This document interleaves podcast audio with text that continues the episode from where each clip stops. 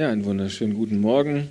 Meine letzte Predigt habe ich, glaube ich, im April oder so gehalten. Ich erinnere mich gar nicht mehr. So ist schon eine Weile her.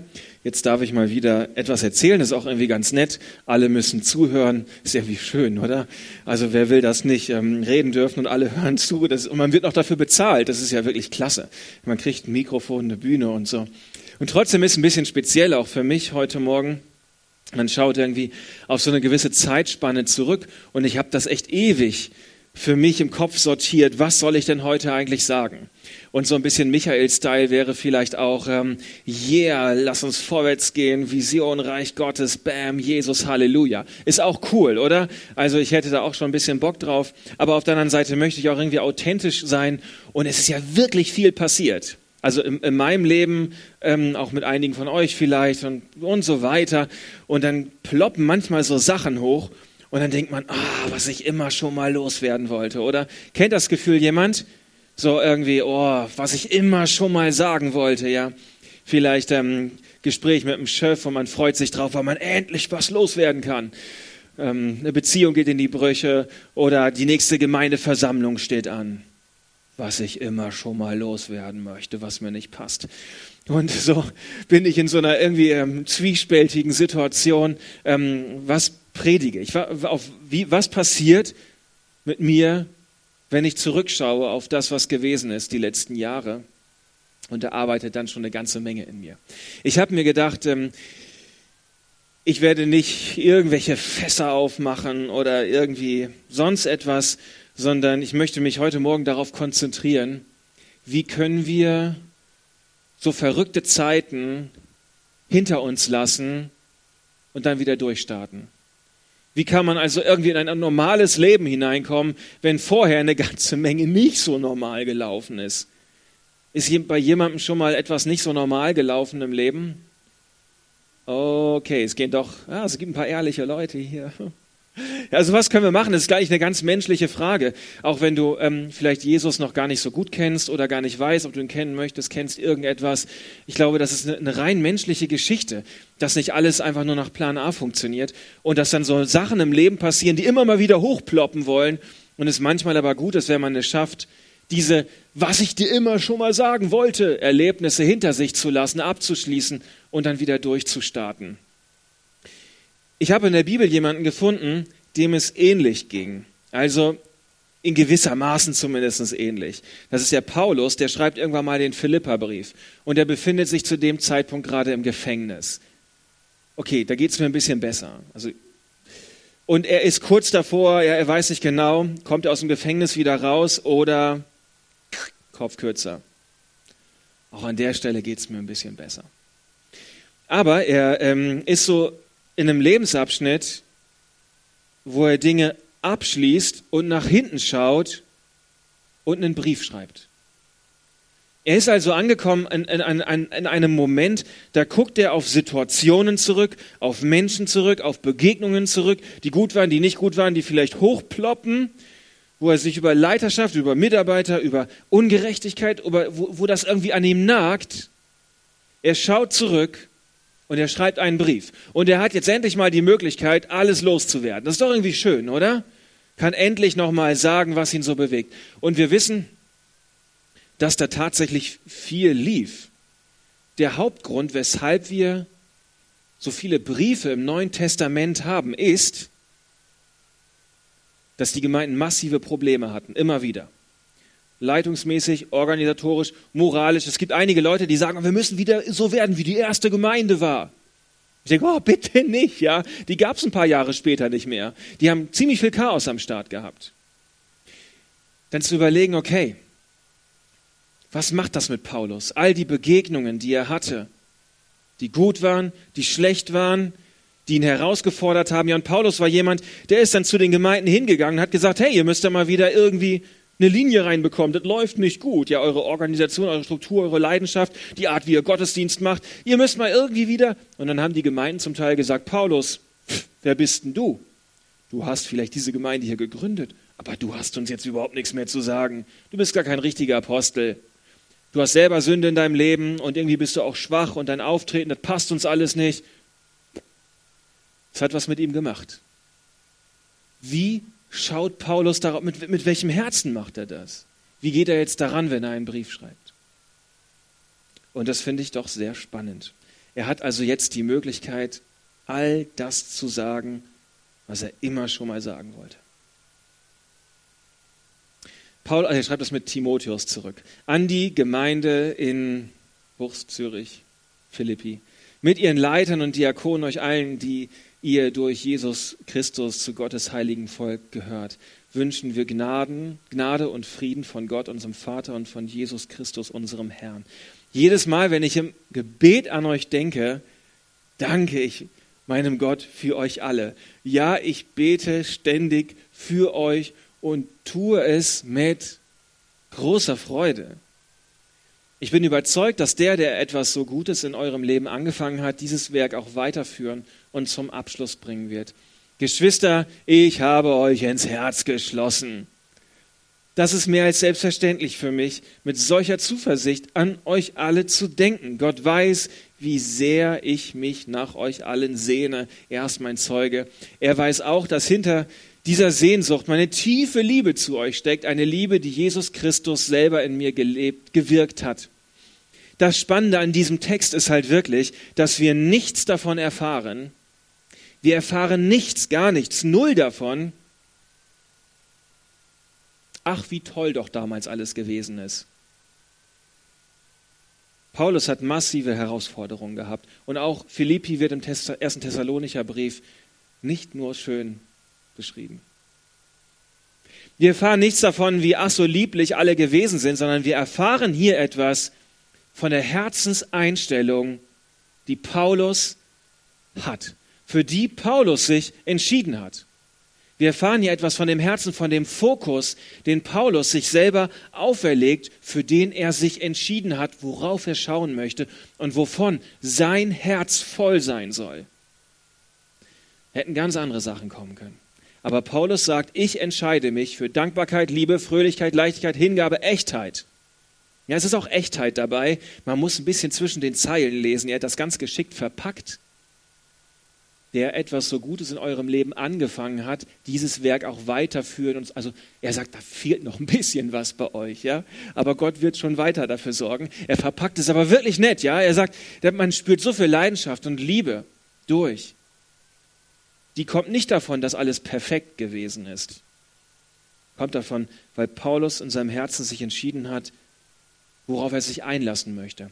Und das ist nicht irgendwie so ein, so ein globales, geistlich, frommes, wir haben uns alle lieb gekuschelt, sondern es sind ganz konkrete, harte, knallharte, enttäuschende, ungerechte Situationen gewesen, Streitigkeiten, die da waren, unterschiedliche Ansichten, oh, wir müssen den Gottesdienst so machen, nein, wir müssen so, nein, wir müssen aber jenes, wir müssen ganz konkrete Sachen über die man, und er sagt, ich entscheide mich in meinem Herzen für Dankbarkeit, für Liebe, auf diese Art und Weise möchte Paulus mal auf diese Dinge zurückschauen. Und ich denke, ich finde es mega vorbildlich. Ich sage, wow, möchte ich auch. Absolut. Nicht einfach nur, weil das irgendwie fromm richtig wäre und der Pastor das sagt oder das in der Bibel steht, sondern weil ich glaube, dass mich selber das immens freisetzt und ich mich dann auf eine Zukunft ausrichten kann und nicht in der Vergangenheit hängen bleibe. Ähm, wir schaffen das nicht immer, ja. Also ich schaffe das sowieso nicht immer, ja. Paulus, ähm, keine Ahnung, ob der das immer, immer so alles zu 100 Prozent umgesetzt hat, das weiß ich nicht. Ich glaube auch, dass das relativ wurstegal ist. Also, ja, man, man, diese, man trifft diese Entscheidung für sein Herz und jeder weiß, manchmal gelingt einem das dann und manchmal auch nicht.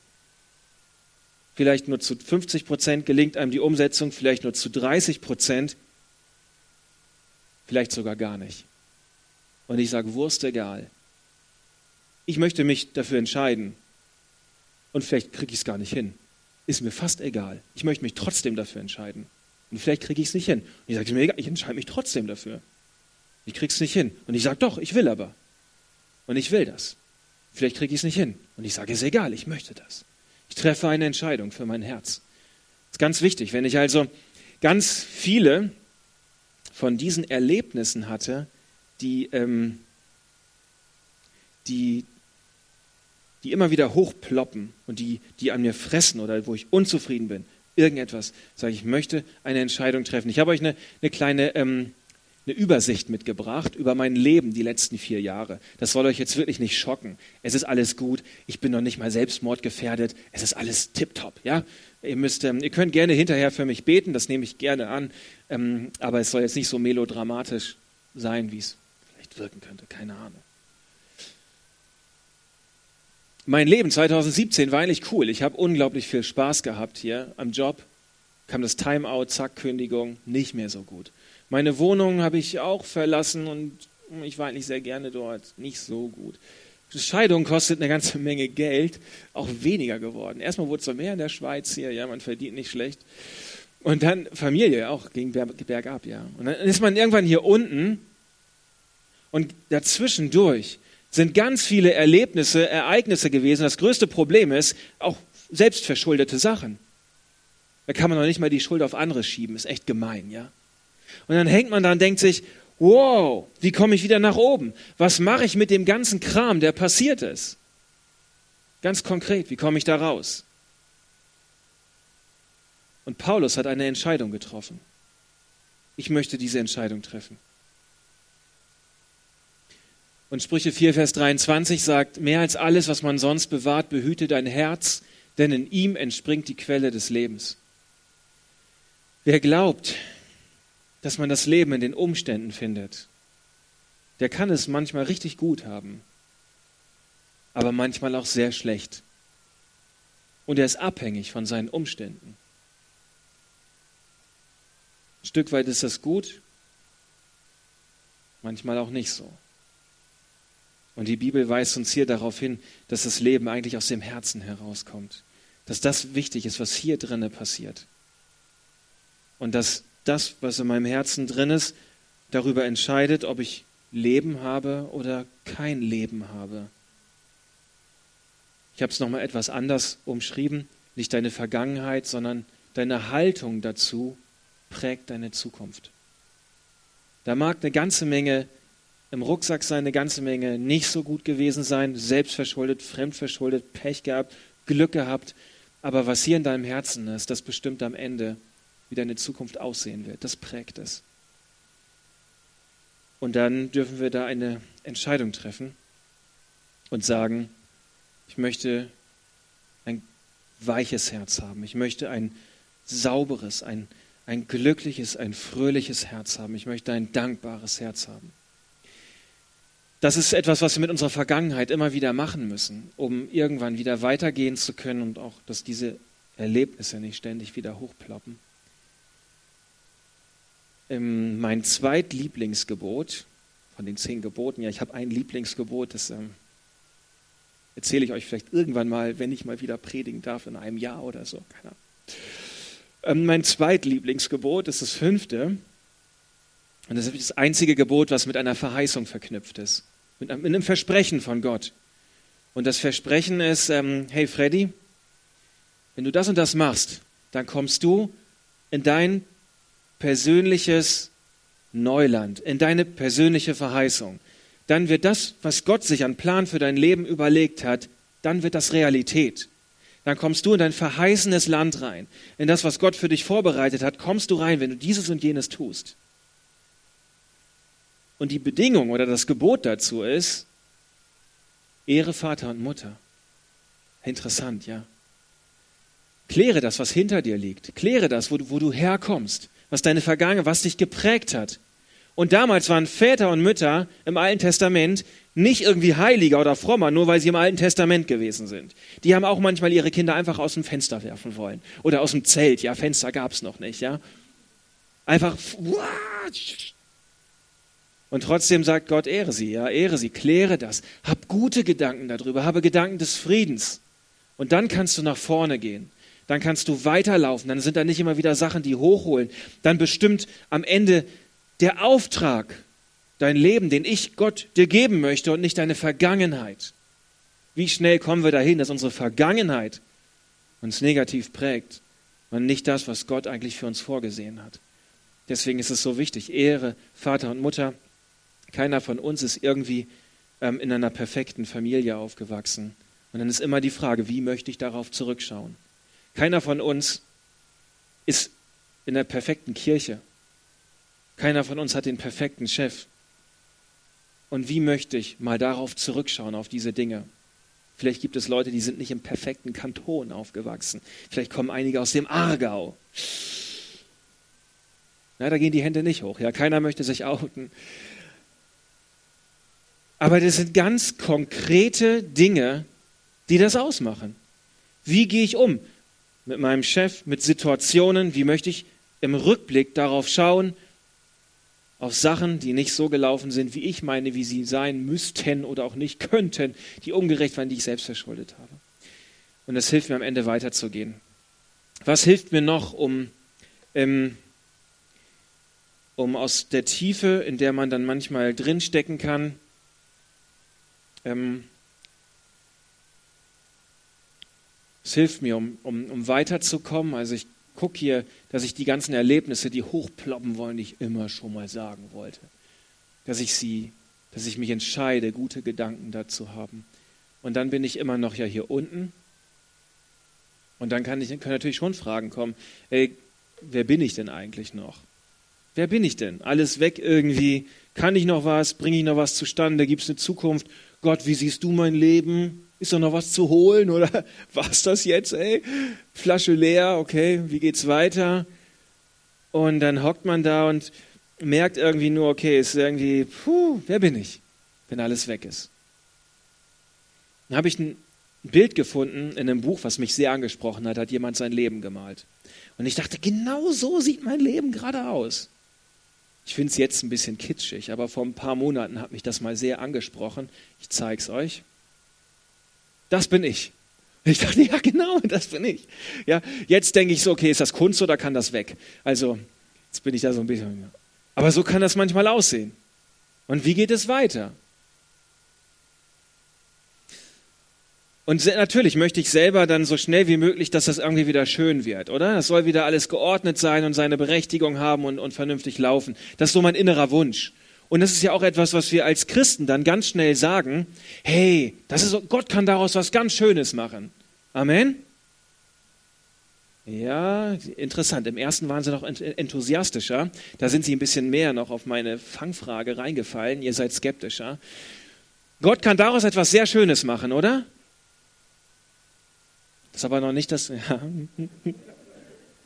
Das ist gefährlich. Amen sagen ist gut, aber an der richtigen Stelle. Das erste und das wichtigste Wunder ist nicht, dass Gott daraus etwas Wunderschönes machen kann. Das erste und wichtigste Wunder ist, dass dieses Häufchen Chaos-Mensch bereits die volle Liebe Gottes hat. Das ist das erste und wichtigste Wunder. Dass Gott dieses Häufchen liebt. Brutto. Kann man sich das vorstellen? Das ist das Verrückte, was die Pharisäer nicht ausgehalten haben, die ja alle ihre Regeln befolgen wollen und da irgendwie eine Sicherheit drin gesehen haben und dachten, jetzt liebt der Gott einfache Leute oder der Jesus liebt Leute, die, die so aussehen, das kann man doch nicht lieben. Und wenn überhaupt, müsste man noch Abstriche machen und sagen, ja, das schon, aber das nicht. Aber so brutto kann er doch nicht einfach die Leute umarmen und kuscheln. Und Jesus tut das einfach. Und der ist verrückte Liebe Gottes. Brutto dann ähm, hängt man vielleicht immer noch in dem Chaos drin und es ist immer noch da unten unsortiert und plötzlich ist es aber okay. Und man spürt, okay, ich muss jetzt nicht, es muss jetzt nicht alles direkt gut sein. Ich muss jetzt nicht direkt mich verbessern.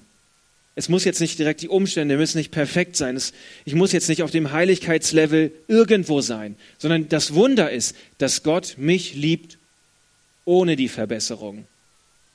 Bereits ohne die Verbesserung ist die volle Liebe und Annahme Gottes da. Das ist das erste und wichtigste Wunder, was wir niemals verpassen dürfen.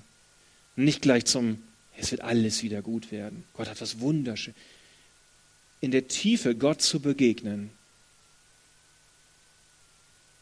Das ist was Besonderes. Das zweite Wunder ist jetzt immer noch nicht, dass Gott daraus etwas Schönes machen kann. Also wir haben ja nochmal die Gedanken von, von der Person, die das gemalt hat, fand ich echt gut. Jesus, ich kann mich nicht mehr anstrengen und irgendwas zaubern, was ich nicht bin. Nimm mich denn so, wie ich gerade bin. Sonst habe ich keine Chance. Das zweite Wunder ist, dass Gott mit diesem Chaoshaufen bereits seine Geschichte schreiben kann. Egal, ja, wenn dein Leben gerade so aussieht, Gott kann mit deinem Ist-Zustand etwas anfangen und nicht erst mit deinem Soll-Zustand. Wir, wir glauben manchmal immer, ähm, wenn erst das so und so ist, wenn die Umstände so und so sind, oder wenn mein Leben so oder so aussieht, wenn ich auf dem Heiligkeitslevel, wenn ich das hingekriegt habe, oder wenn ich erstmal alles geordnet habe. Vergiss den Gedanken. Gott kann mit deinem ist-Zustand schon so viel anfangen und Geschichte schreiben. Ähm, es gibt diese Szene beim König der Löwen. Da hält Rafiki, das ist der Affe, den Löwen so nach oben. Und dieser Löwe, das ist der neugeborene Simba, ja. Kennt jemand den Film? Jemand geguckt? Die Szene kennt man irgendwie. Das ist ein ganz bekanntes Foto. Es gibt so in unterschiedlichen Variationen bei Google. Und der Löwe, dieser frisch geborene, der hat ja eigentlich noch gar nichts gemacht. Außer, dass er in die Windeln schietert, am Rummeckern ist, wenn er nicht genug zum Futtern kriegt und schlafen. Und trotzdem wird er so hochgehalten, ja, und so gefeiert. Ich kenne dieses Bild. Woher kenne ich das? Kennt es jemand von euch? Ich kenne es als Vater, als Papa von Kindern.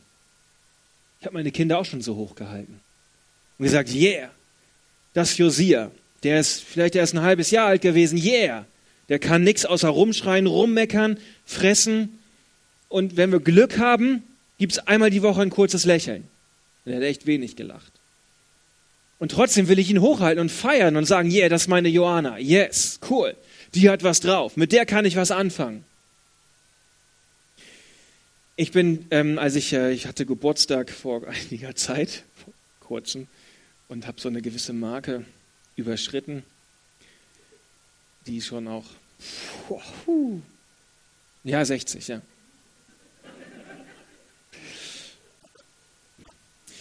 Und ähm, als, ich habe mir dann selber ein Geschenk gemacht und bin mit meinen Kindern den Uetliberg hoch. Und es gibt ähm, dort so ein paar Wege, die keine richtigen Wege sind. Die sind sehr steil und dann ist es auch echt schmal. Und es geht links und rechts auch ein bisschen runter und so. Und ich bin dann mit meinen Kindern hochgegangen, weil ich dachte, das ist ein cooles Erlebnis. Und das Problem war, es war echt sehr steil und auch rutschig. Manchmal musste ich meine Kinder so am Popo hochdrücken, damit, damit sie überhaupt hochkommen, weil sie sonst weggerutscht sind. Oben waren wir völlig verdreckt. Es war sehr kalt, es war dunkel, wir hatten Stirnlampen dabei. Und dann waren noch im, im Herbst, Sommer, Sommer, Spätsommer war so ein stummer Sturm und auf dem Weg gibt es immer noch umgestürzte Bäume und Äste. Man musste sich so durchzwängen im Dunkeln, in der Steilheit, im Matsch und die Äste weg. Durch. Wir haben uns echt hochgekämpft und ich vermute, 98 Prozent von euch hätten das nicht geschafft. Meine Kinder haben es geschafft Oben gab es dann Pommes für zwölf Franken, meine Güte. Aber dafür so viel Mayo, wie man wollte. Und ich habe meine Kinder voll dafür gefeiert, dass sie oben angekommen sind. Aber es ist total die sinnlose Eigenschaft eigentlich, ja. Also kannst ja nichts verkaufen oder so, bringt ja nichts. Aber ich habe sie voll gefeiert. Yes, woo, meine Johanna, mein Josia, wir sind hier oben angekommen. Und jetzt stell dir mal vor, ja, wenn ich mit meiner begrenzten Vaterliebe meine Kinder wegen so einer Sinnlosigkeit schon nach oben hält. Was macht Gott mit dir? Der sagt, hey, Dömme, du kannst zwar nichts außer rummeckern, essen und schlafen, kriegst nichts auf die Kette, aber ich liebe dich, schaut her, das ist mein Dominik, yes, den möchte ich feiern. Was für eine Liebe Gottes da, dahinter steckt.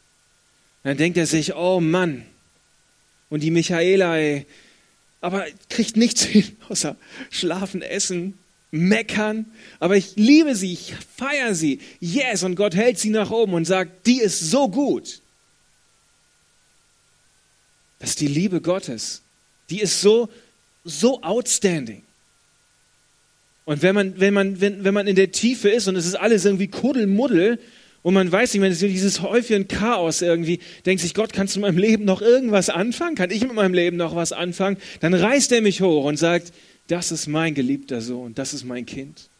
Der kann gerade nichts, außer dass er sein eigenes Leben in Sand gesetzt hat und ich feiere ihn. Und das, was, das macht was mit dem Herzen. Die Liebe Gottes verändert. Die Liebe Gottes verändert. Keine Gebote, keine Regeln, kein Gesetz. Die Liebe Gottes verändert. Das haben die Pharisäer schier nicht ertragen.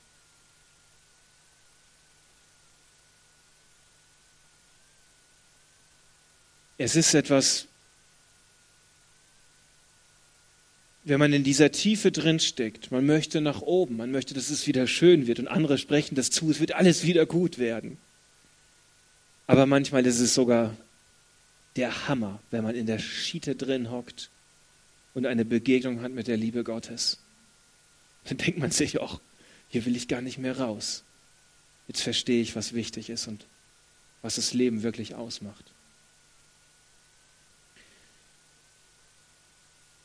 Jesus, ich kann mich nicht mehr anstrengen und irgendwas zaubern, was ich nicht bin. Nimm mich dann so, wie ich gerade bin, sonst habe ich keine Chance. Das bin ich. Kommst du damit klar? Und Gott sagt, ja, ich komme damit klar. Und das ist das Wunder. Er kommt damit klar. Ich bin immer wieder begeistert von der Fußwaschung von Jesus. Wie er, wie er den Dreck der Jünger, wie er, wie er diesen Dreck ihnen nicht zum Vorwurf macht, sondern sich selbst dem Dreck annimmt. Und er wirft sich praktisch auf die Knie vor die Jünger und wäscht ihnen die Füße. Und die Jünger denken so ein Quatsch, wir müssten vor dir auf die Knie gehen. Und Jesus denkt sich und sagt, ja, ja, eigentlich schon, aber nee, das ist gut so. Außerdem hat er ja keine dreckigen Füße, ja, was sollen wir ihm die Füße waschen? Aber dieses Bild ist, ähm, diese volle Liebe und Hingabe Gottes, die so unendlich ist und die am Ende die Veränderung bewirkt.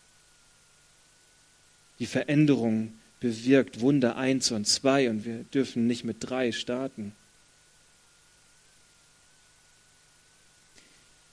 Ja, was soll ich da noch sagen? Man ähm, hat also dann die Möglichkeit, wenn man in der Tiefe hier unten drin steckt, wie kommt man wieder raus? Wie möchte man möchte schon irgendwie wieder ein normales Leben führen? Wie kann ich abschließen? Wie kann ich durchstarten? Ähm, ich treffe eine Entscheidung über meine Vergangenheit, über Erlebnisse, die hochploppen. Ich sage, mein Herz soll voll sein mit Liebe, mit Dankbarkeit, mit Freude. Ja, so wie Paulus das richtig schreibt, da hat man das Gefühl, er möchte jeden knuddeln und jeden drücken. Und wie gesagt, das liegt nicht daran, dass alles immer so rosarot gewesen ist. Aber wenn die Liebe Gottes da ist, sie macht am Ende den Unterschied. Und wenn es mein Herz voll ist, dann passiert etwas. In der Gegenwart sage ich, möchte die Sicht Gottes einnehmen über mein Leben, wie er über mich denkt, wie er mich sieht. Und dann ist es aber ganz wichtig auch, Punkt 3 wieder nach vorne schauen. Auftrag annehmen, Verantwortung übernehmen. Gott, was hast du für mein Leben vorbereitet? Und es ist ganz leicht ähm, zu sagen, das geht nicht, weil meine Vergangenheit war so blöd oder das geht nicht, weil ich habe jetzt auch keine Lust oder es geht alles nicht, ich gucke jetzt lieber Netflix und mache mir eine Tüte Chips auf, ja?